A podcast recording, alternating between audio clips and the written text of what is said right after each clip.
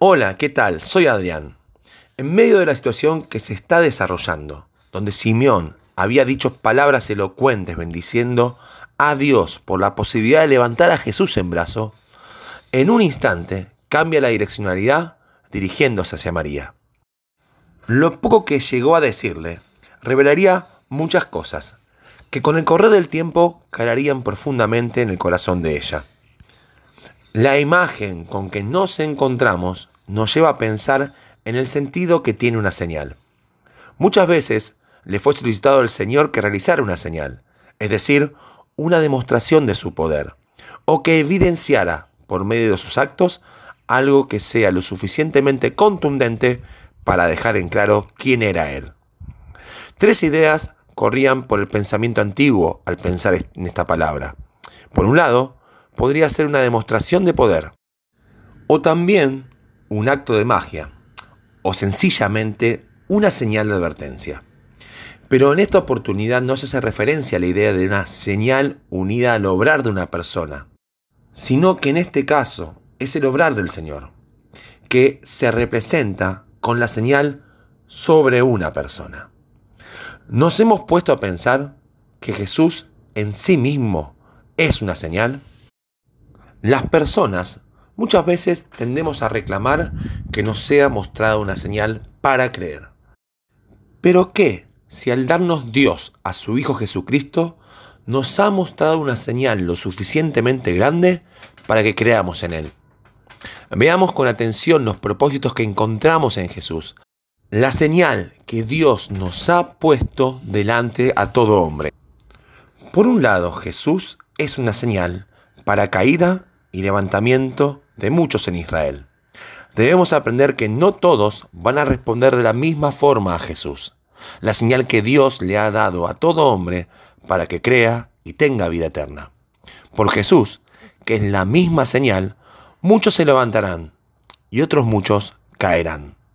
Pensemos por un momento en un semáforo que se encuentra puesto en intersección de dos avenidas con mucho tránsito. ¿Cuál es su utilidad?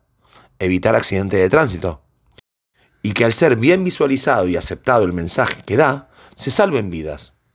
Ahora bien, viene un conductor manejando su auto y no presta atención al semáforo, sufriendo así un terrible accidente. ¿El problema lo tiene la señal? En ninguna manera, sino aquel que decidió no prestar atención a la advertencia. Por esto mismo Jesús es una señal tanto de caída o de levantamiento, siendo el elemento definitorio de esta cuestión la respuesta nuestra a lo que Dios nos revela por medio de su Hijo. Pero encontramos algo más, ya que también dice que será una señal que será contradicha. Una de las cosas más ridículas que he observado en la conducta humana es cuando no se respeta el lugar de estacionamiento y se frena en doble fila en una calle. Y encima dicho conductor se enoja si alguien indica que se encuentra mal estacionado y discute como si tuviera la razón. Por más ridículo que nos parezca, esa actitud refleja la condición de los pensamientos de nuestros corazones. Al decirle Simeón a María que Jesús sería una señal que será contradicha, le estaba expresando acerca del conflicto que vive cada persona al encontrarse cara a cara con Jesús. Como bien decíamos antes, muchos son levantados por Él, ya que aceptan que sus corazones están alejados de Dios, pero otros caen más profundo, ya que niegan la realidad. Y luego se enojan con quienes le dicen que está mal su modo de obrar. De esta forma quedan revelados los pensamientos de muchos corazones. Como podemos leer en Hebreos 4:12, donde dice que la palabra de Dios es viva y eficaz y más cortante que toda espada de dos filos, y penetra hasta partir el alma y el espíritu, las coyunturas y los tuétanos, y discierne los pensamientos y las intenciones del corazón. Es que en cada encuentro que tengamos con el Señor Jesús, debemos saber que los pensamientos de nuestros corazones serán revelados sí o sí. Ahora bien, ¿a qué cosa debemos prestar atención nosotros? ¿A cuál será nuestra respuesta a Jesús? ¿O seremos levantados por Él al permitir que transforme nuestros corazones y pensamientos que tenemos o caeremos y no podremos levantarnos al negarnos a Él y a sobrar en nuestro interior?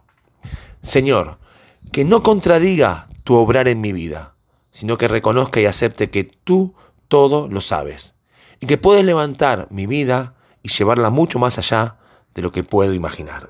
Que el Señor nos bendiga.